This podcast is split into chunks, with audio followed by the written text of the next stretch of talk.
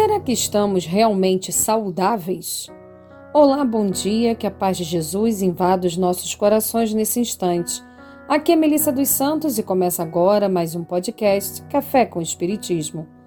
Hoje iremos terminar o capítulo 5 do livro Pai Nosso de Meimei pela psicografia de Chico Xavier. Meimei nos explicou nessas últimas semanas o significado da frase O pão nosso de cada dia dá-nos hoje na oração que Jesus nos ensinou.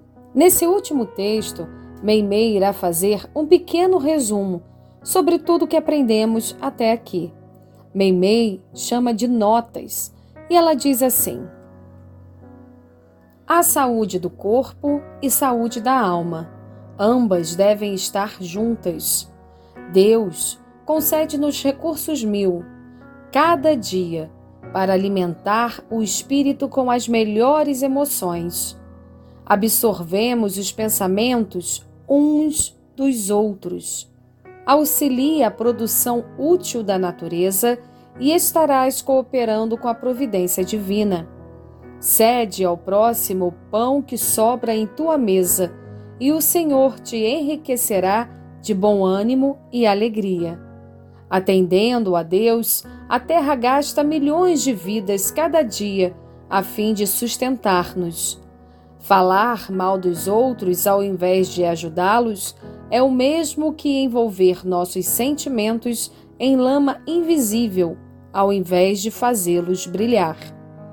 Os frutos que te deliciam são resultados do esforço daqueles que passaram no mundo antes de ti Prepara a sementeira de agora para os que virão no futuro.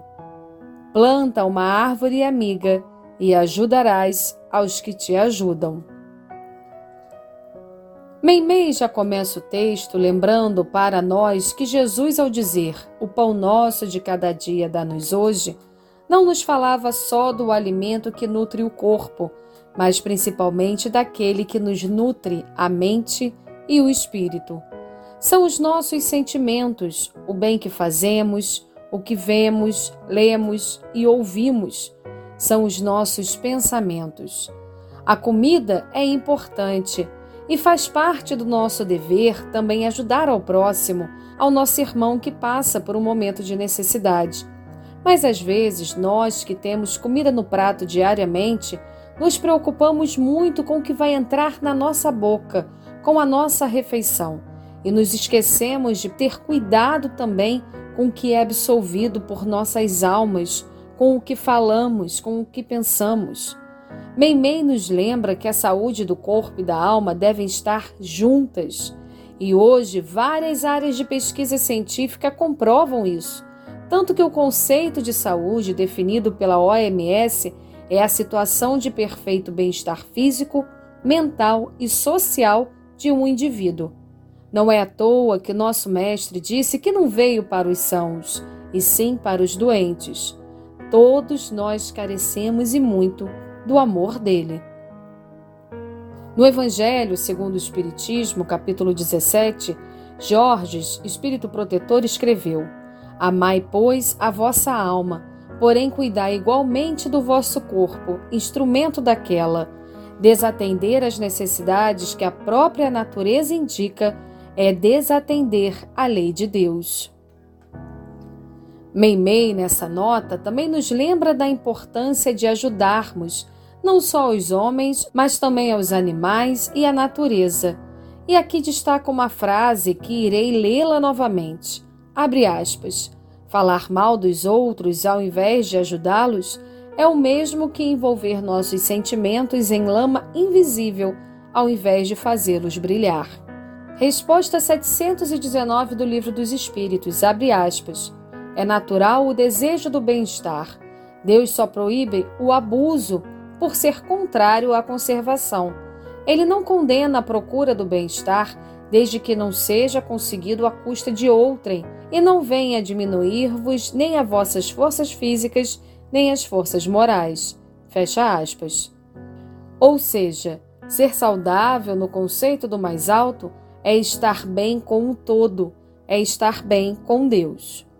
Meimei termina esse capítulo, assim como os outros, com um versinho em que ela diz, aspas, quem lança boa palavra de amor e consolação espalha por toda a terra os dons do divino pão. Fecha aspas. Lembrando a todos nós também a importância do que se ouve e do que se fala, do que se lê e do que se compartilha. André Luiz, no livro Espírito da Verdade, psicografia de Chico Xavier e Valdo Vieira, tem um texto sobre doença e saúde muito interessante. Iremos ler aqui alguns trechos. André Luiz diz assim: Em toda circunstância, trate a própria saúde, prevenindo-se da doença com os recursos encontrados em você mesmo. Cada dia é novo ensejo para adquirirmos enfermidade ou curar nossos males. O melhor remédio, antes de qualquer outro, é a vontade sadia, porque a vontade débil enfraquece a imaginação e a imaginação doentia debilita o corpo. Doença do corpo pode criar doença da alma, e doença da alma pode acarretar doença do corpo. Somos partes integrantes da farmácia do nosso próximo.